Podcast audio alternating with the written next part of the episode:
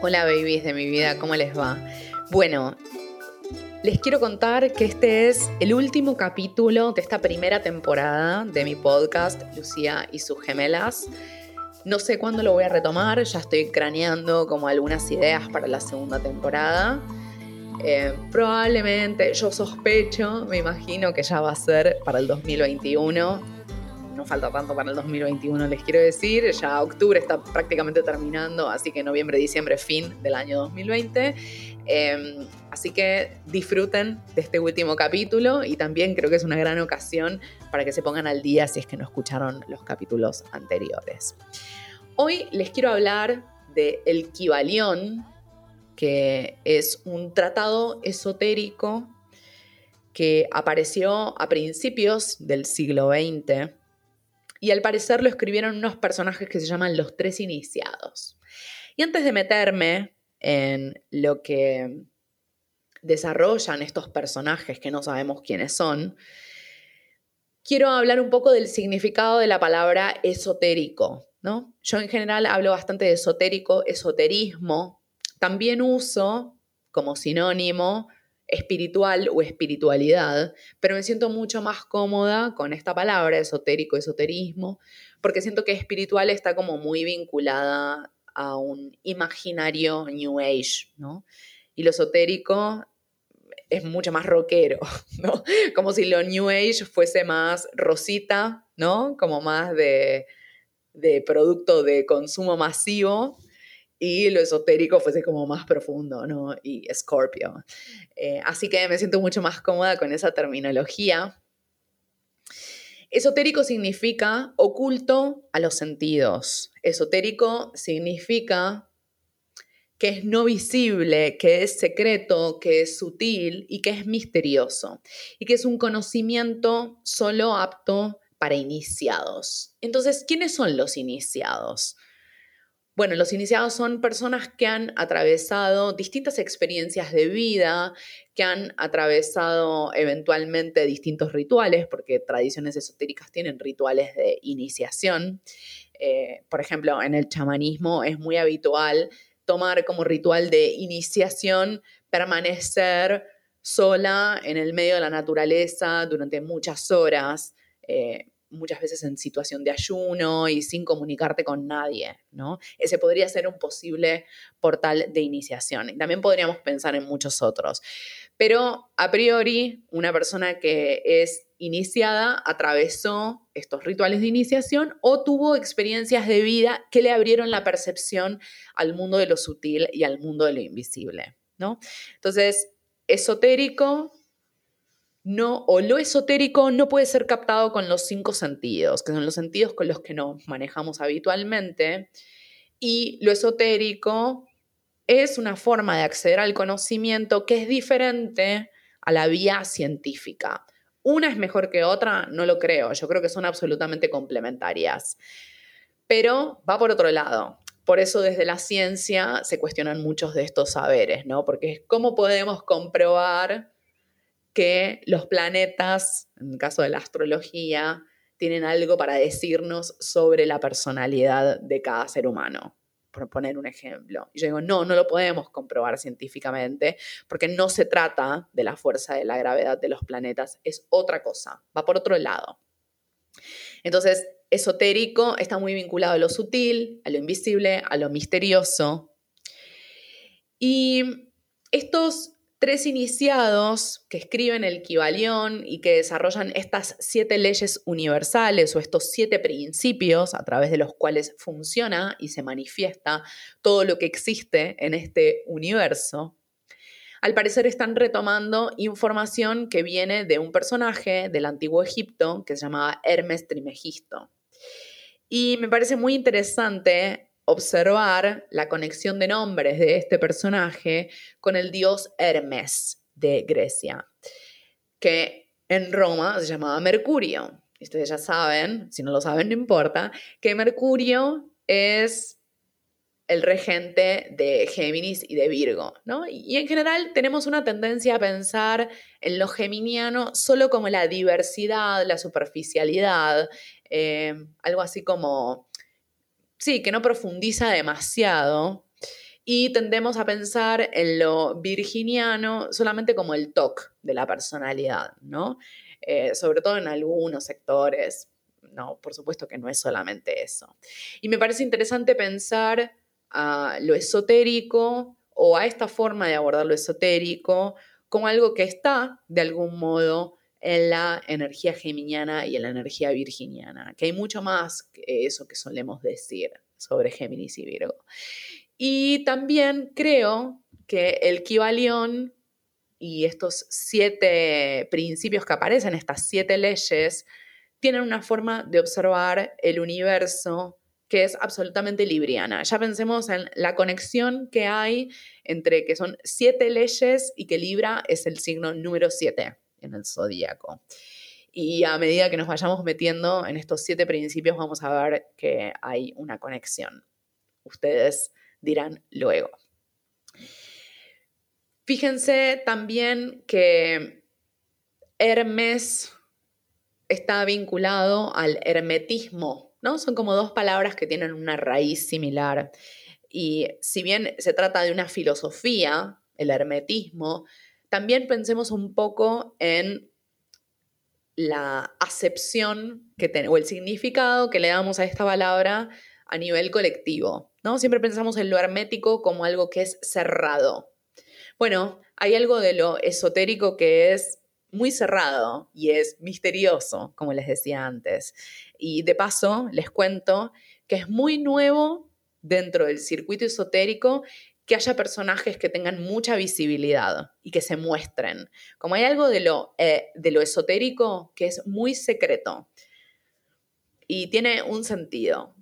Eh, hay algo ahí como de protección, ¿no? Eh, entonces esto que pasa ahora, que bueno, que en algún punto pasa conmigo, pero también pasa con otras personas, no sé, como Dalia, como Astromostra, incluso como mi astral, es muy nuevo que brujis se muestren, eso, es como una ruptura al interior del circuito esotérico y tiene sus complejidades también, por supuesto. Entonces, primer principio hermético, primer principio que aparece en el Kibalión es todo es mente. ¿Y a qué se refiere con esto? Básicamente, lo que están diciendo es algo que circula en redes sociales que es que cada ser humano crea su realidad, ¿no?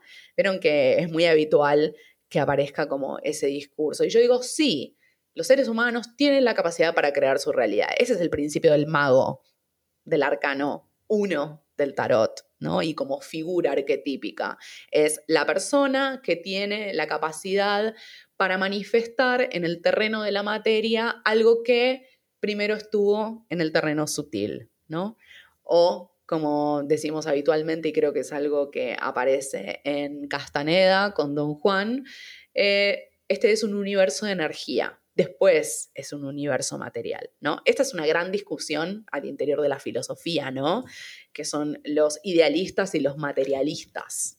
Esa, discusión Hegel-Marx, eh, que por supuesto hubo otros miembros del mundo de la filosofía que estuvieron debatiéndose sobre eso, ¿no? Es la materia primero lo que genera determinadas ideas o son las ideas las que crean la materia, ¿no? Desde la perspectiva esotérica, todo primero fue energía y después se convirtió en materia. Entonces, volviendo a esto de todo es mente, este primer principio del Kibalión, creamos nuestra realidad. Y yo digo que sí, que creamos nuestra realidad. Ahora, ¿qué pasa con los aportes que hizo el psicoanálisis, porque me parece que son súper interesantes. Entonces, creamos nuestra realidad también desde nuestro inconsciente. Y ese inconsciente tiene información, comillas, individual, pero también tiene información colectiva. Y tiene información que es ancestral. Entonces, creamos nuestra realidad, pero no solo desde lo que tenemos en la conciencia, sino también desde lo que tenemos en el inconsciente. Y este es un detalle que parece como la letra chica del contrato, pero es fundamental si queremos profundizar y queremos ser serios en esto.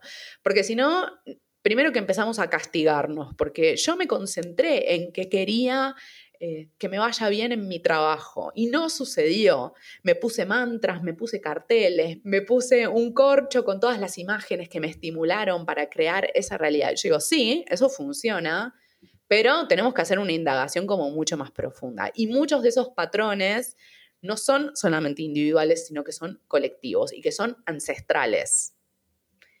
Y esto es fundamental, porque si no, el esoterismo se vuelve algo súper individualista donde toda la responsabilidad es del individuo porque no pudo crear la realidad que deseó y con la que se mentalizó.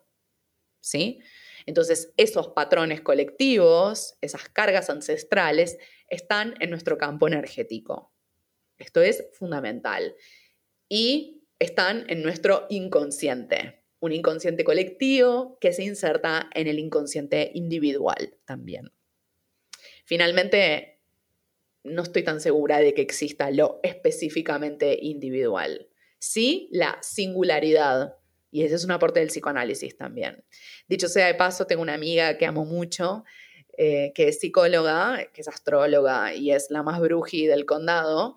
Y ella dice, el psicoanálisis es profundamente esotérico porque estamos lidiando con lo invisible todo el tiempo. O que alguien me demuestre en qué lugar del cerebro se ubica el super yo y el inconsciente, ¿no? Eh, así que me parece interesante revisar este primer principio del Kibalión a la luz de estos aportes teóricos, freudiano primero, jungiano después. El segundo principio es el principio de correspondencia, que dice, como es arriba, es abajo, como es abajo, es arriba. Lo micro es reflejo de lo macro. Este yo creo que es un principio fundamental para la astrología. Y acá vuelvo a lo que les mencionaba en la introducción, que es que en astrología no decimos ni qué es la fuerza de la gravedad, ni que los planetas nos afectan. Solamente sabemos, y esto es lo único que sabemos, y no lo podemos probar, que es que hay una conexión sutil, un hilo invisible entre el cielo y la tierra. Eso es lo único que sabemos. Y ahí es donde entra esta palabra fundamental y prácticamente diría mágica, porque abre puertas en la percepción, que es sincronía o sincronicidad. Entonces, por poner un ejemplo, la entrada de Plutón en Capricornio en el 2008 fue sincrónica con una gran crisis económica y financiera en el mundo. ¿Fue Plutón, en, ¿Fue Plutón en Capricornio el que generó el colapso y la caída de los mercados y de los sistemas? No, no fue eso. Pero es muy llamativo. Por eso me gusta pensar en la astrología como el arte de interpretar simbólicamente sincronicidades, ¿no? Entonces, no, los planetas no causan cosas en la Tierra son reflejo, son una suerte, funcionan como un espejo. Por eso yo digo que hay algo eh, libriano, si se quiere. No es que uno causa al otro, sino que suceden a modo de reflejo. ¿sí? Lo otro que deberíamos agregar, tal vez, y, es, y y esto es más para la astrología y para la carta natal, es que como es arriba es abajo y como es adentro es afuera. Entonces, entonces, la carta natal es la imagen del cielo al momento del nacimiento de un ser humano. Principio de correspondencia, como es arriba, es abajo. Ahora bien, ¿qué pasa en la vida de ese ser humano? Nada de lo que le sucede responde al azar puro todo lo que sucede en la vida de un ser humano en algún punto responde al desarrollo de su campo energético. Ahora, eso significa, y lo voy a aclarar 20.000 veces a riesgo de sonar como una maestra, pero no me importa, ¿Eso significa que todo lo que le sucede a la persona es su responsabilidad? No, por supuesto que no, porque no nos vamos a identificar con todo lo que está en nuestra carta natal, pero sí es nuestra carta natal el mapa de lo que somos. No es el territorio, es el mapa de lo que somos. Y sí podemos interpretar en clave simbólica las vivencias que tuvimos, incluso esas vivencias donde no elegimos conscientemente eso que pasó. Este es un dato no menor. Bien. Fíjense con esto de cómo es arriba es abajo, fíjense también las imágenes que cada tanto aparecen, que son muy de redes sociales también, cuando se, se, empiezan a observar como paralelismos entre cosas, ¿no? Por ejemplo, ver el iris del ojo humano y ver ahí una galaxia, ¿no? O cuando empezamos a ver como los fractales, ¿no? De las plantas, cómo, cómo se van manifestando y cómo son expresión de otras cosas, ¿no? De las geometrías sagradas, por ejemplo. Eso es como muy... Eh, es muy de este principio, el principio de correspondencia, el microcosmos y el macrocosmos. Bueno, hay una lectura como más científica que dice que los seres humanos, creo que lo dijo Carl Sagan, tenemos polvo de estrellas en nuestro cuerpo. Así que esa sería como una versión como más literal. Pero si no queremos entrar ahí, si no queremos ir por ahí, podemos explicarlo de esta otra manera. ¿sí? Entonces se trata como de un principio, si se quiere, ontológico. Esto de la conexión entre el ser humano que acaba de nacer y algo que está sucediendo en el cielo. Y por qué no, y acá la voy a flashear más, como marxismo esotérico, que ya hablé de eso varias veces, eh, ¿por qué no pensar en esto de cómo es arriba es abajo, como un espejo? Pensar en la conexión que tiene la sociedad con sus instituciones y con sus líderes políticos. Ah, me estoy metiendo en terreno espinoso. ya lo sé. Pero bueno, me encantan esos espacios entre, ¿no?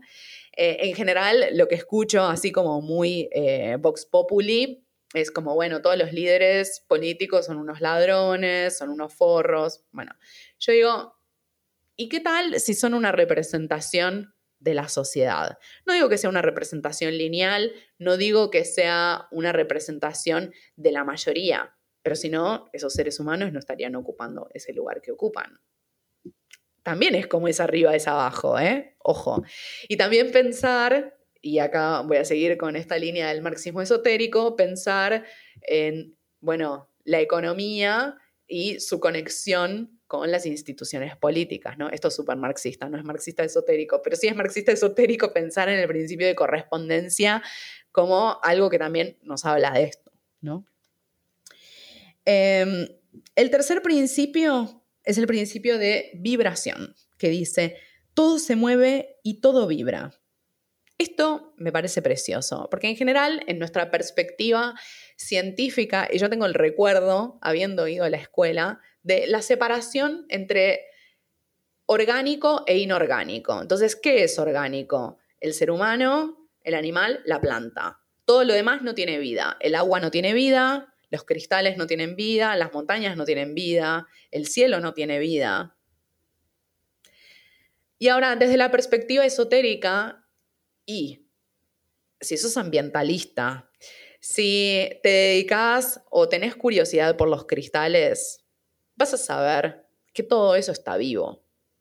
Y eso es algo que, de lo que también nos hablan las tradiciones de pueblos originarios de América Latina, nos hablan de eso las tradiciones espirituales de Asia y también, por supuesto, las brujas. Entonces, todo está vivo, Todo tiene un campo energético, incluso los objetos. En uno de mis últimos capítulos de Brujipop les hablaba sobre los fantasmas, ¿no? Yo digo, bueno, los objetos tienen cargas. Eso aparece también en Harry Potter, ¿no? Eh, en estos horrocrux, que eran los objetos en los cuales Lord Voldemort permanecía vivo. De esto habla el Kibalión, ¿no?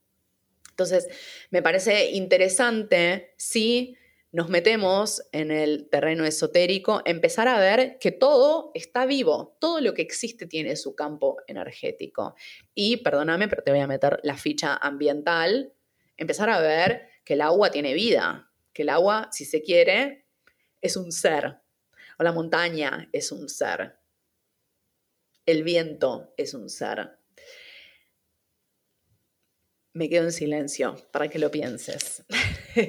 y mientras voy mirando los apuntes. El cuarto principio del Kibalión es el principio de polaridad, que sostiene que todo es doble, todo tiene dos polos. Estos son polos de un espectro. Entonces, frío y calor son lo mismo. La diferencia es la temperatura, o sea, son los grados. Esa es la diferencia fundamental.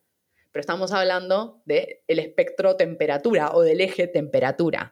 Y esto es algo como muy interesante, porque cuando en general nos, metemos en astrología, decimos como, bueno, ah, soy de Aries, pero tengo ascendente en Libra. Entonces, qué contradicción, ¿no? Bueno, esa es la mente binaria, donde o soy de Aries o soy de Libra. Y yo digo, no, sos de los dos. Entonces me dice, bueno, ¿cuál tengo que integrar? ¿A cuál le tengo que dar más importancia? A las dos. tu trabajo es la integración de esos polos. Entonces, no es ni ser excesivamente yoico, ariane, concentrado en tu deseo, ni tampoco es estar excesivamente abierto al deseo de los demás. No es eso. Es el deseo propio que se articula con el deseo del otro.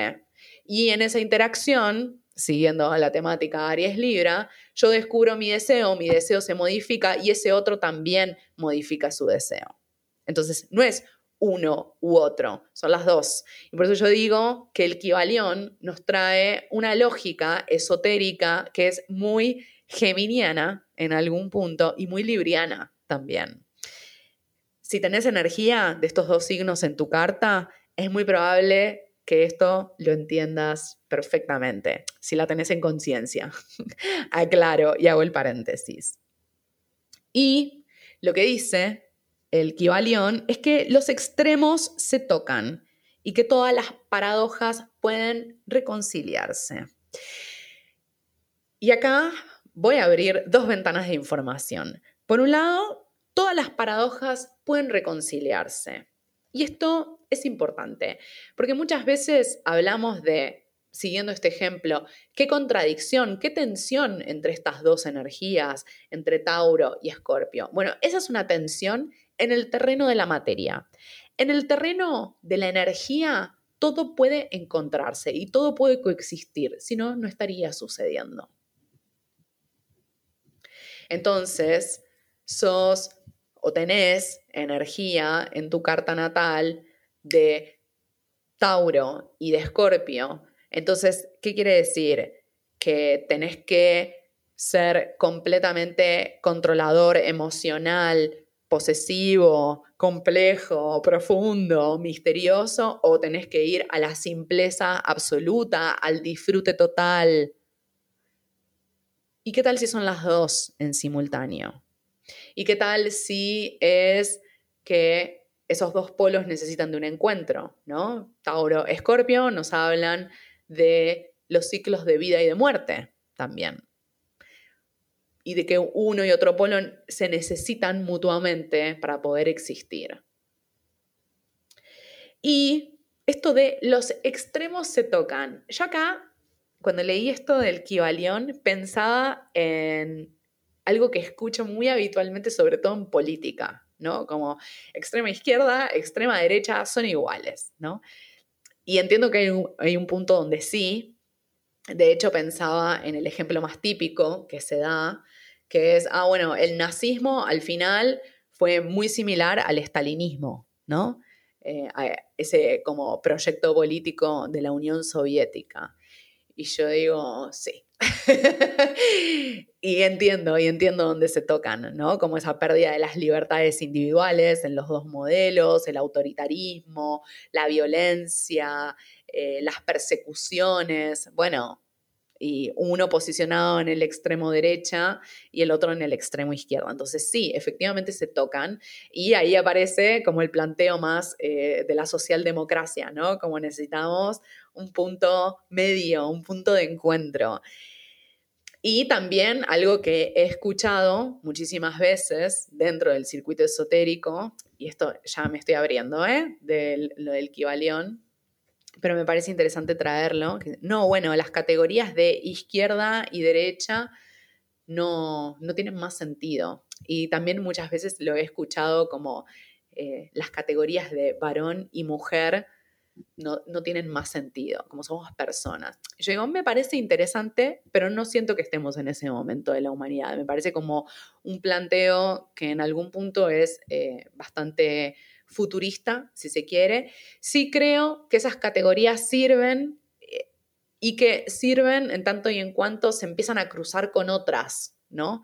Como que eh, empezamos a complejizar la mirada y nos salimos de lo binario. Entonces hay algunas personas que sí se van a identificar con el modelo del varón cis o de la mujer cis, pero hay un amplio espectro en el medio. Ni siquiera voy a decir grises, pues ya lo de gris me parece muy blanco y negro incluso. Bueno, hay un amplio espectro, hay una variedad más eh, bandera LGTBIQ ¿no? Y por otro lado, a nivel político también pasa algo muy parecido. Sí, bueno, tal vez pensar en esas categorías de extrema izquierda o extrema derecha, que igual todavía hay neonazis, quiero decir, em, no, no nos sume mucho en este momento de la humanidad.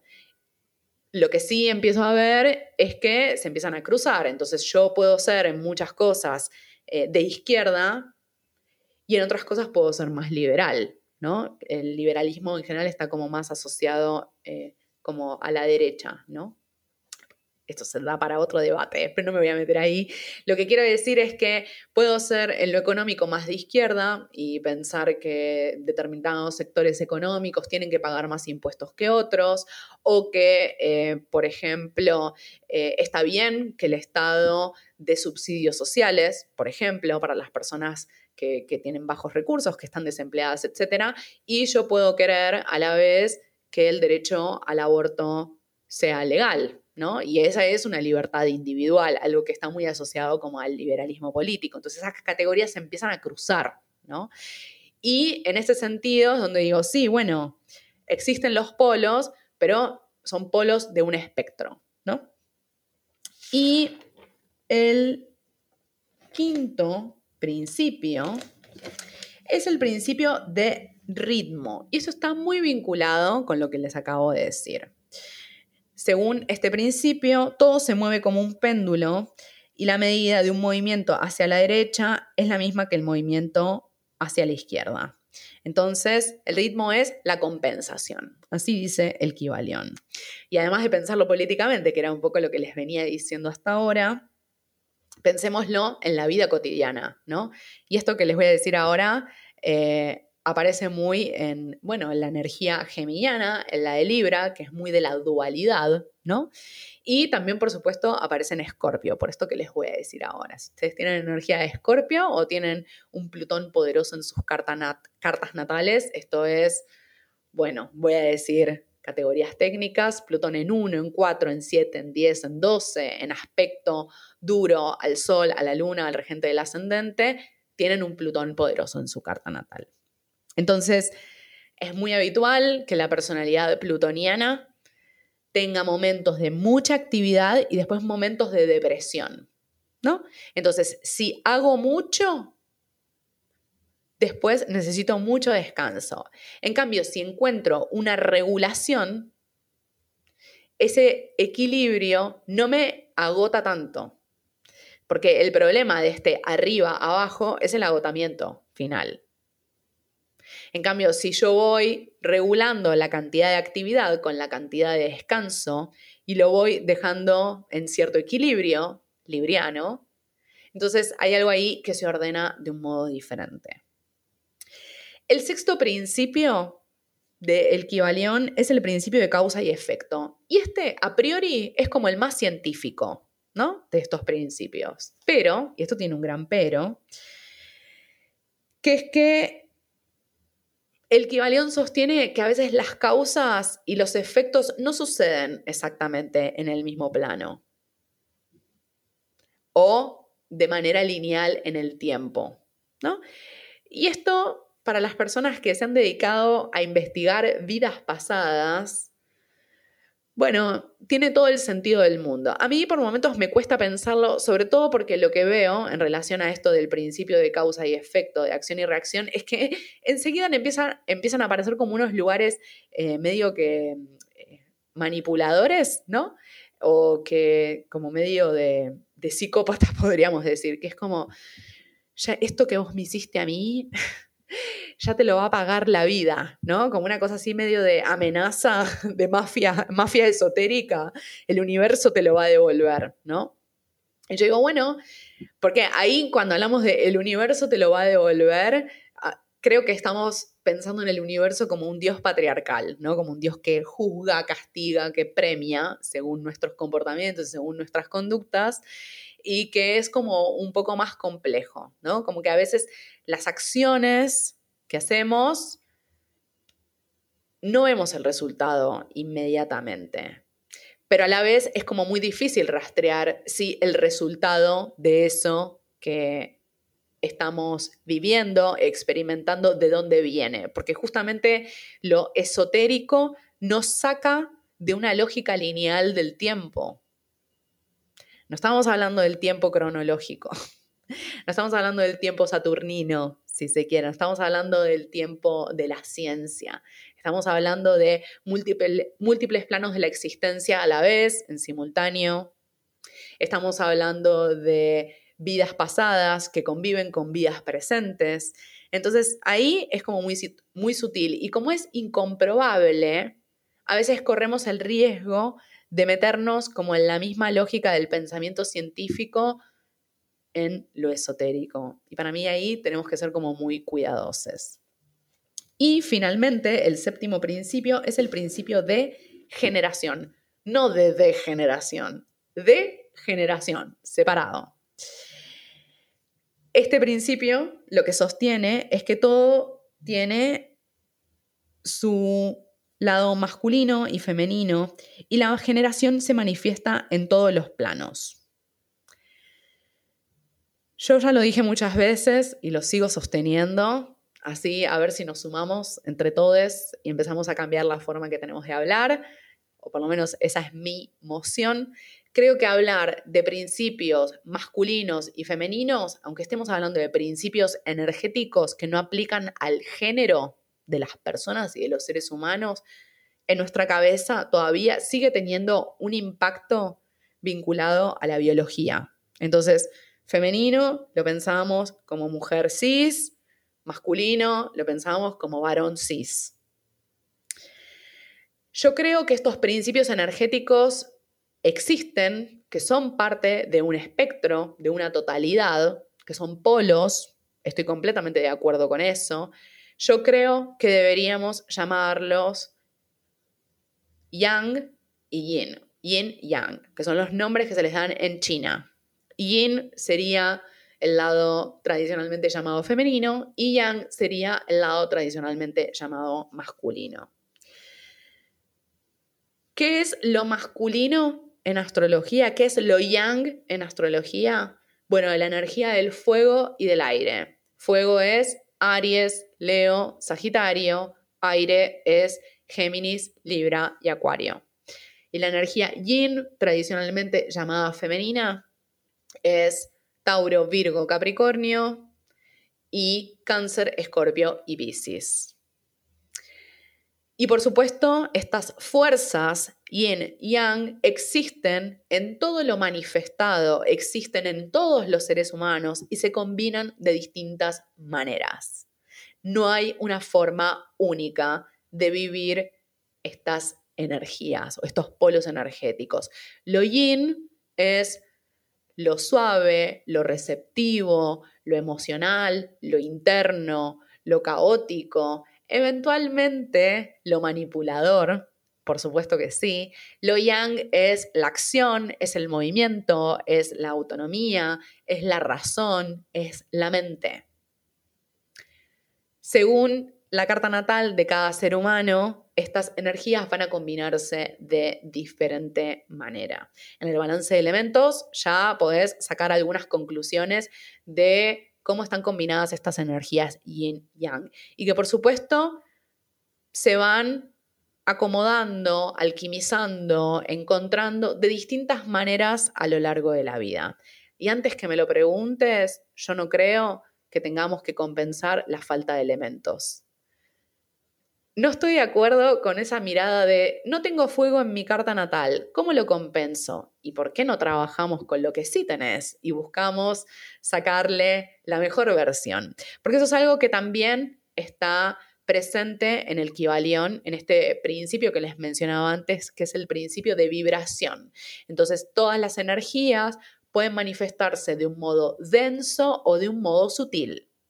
¿De qué depende? Del trabajo de conciencia, del contexto social, de época, económico, si se quiere. Entonces, no es lo mismo una energía de fuego que haya crecido, una persona con energía de fuego que haya crecido en un entorno violento, entonces la forma de manifestación de ese fuego va a ser probablemente desde la violencia, que una persona que, por ejemplo, entrena todos los días, entonces, tiene una forma de descarga de ese fuego, o una persona que de repente ocupa un rol de liderazgo. Entonces, siempre es el fuego, manifestándose de distintas maneras. Y eso es algo que aparece en el Kibalión, en este principio de vibración.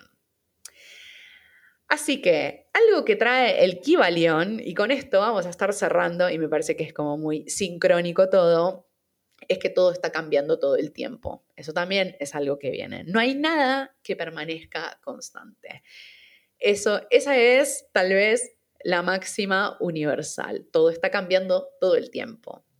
Así que muchas gracias por haberme acompañado en esta primera temporada de Lucía y sus gemelas. He sido muy feliz haciendo este podcast que empezó como algo de la cuarentena y del encierro y que estuvo siendo editado por mi gran amigo querido del alma, Alejo, y que sé que llegó a muchísima gente este podcast, muchísimo más de lo que hubiese pensado. Hay gente que me dijo que estaba usando mis podcasts como material de clases en el secundario, en la facultad, en terciarios, no saben la alegría que me da eso para mi corazón ñoño. Eh, y también sus mensajes de amor, eh, diciéndome que este podcast les hace reflexionar, les hace pensar. Bueno, eso, y gracias por compartirlo con sus amistades, con sus seres queridos. Creo, bien al modo libriano, geminiano, acuariano, si se quiere que todo es mucho más hermoso cuando compartimos. Así que gracias por estar ahí y de este modo cerramos la primera temporada. Un abrazo grande y les quiero.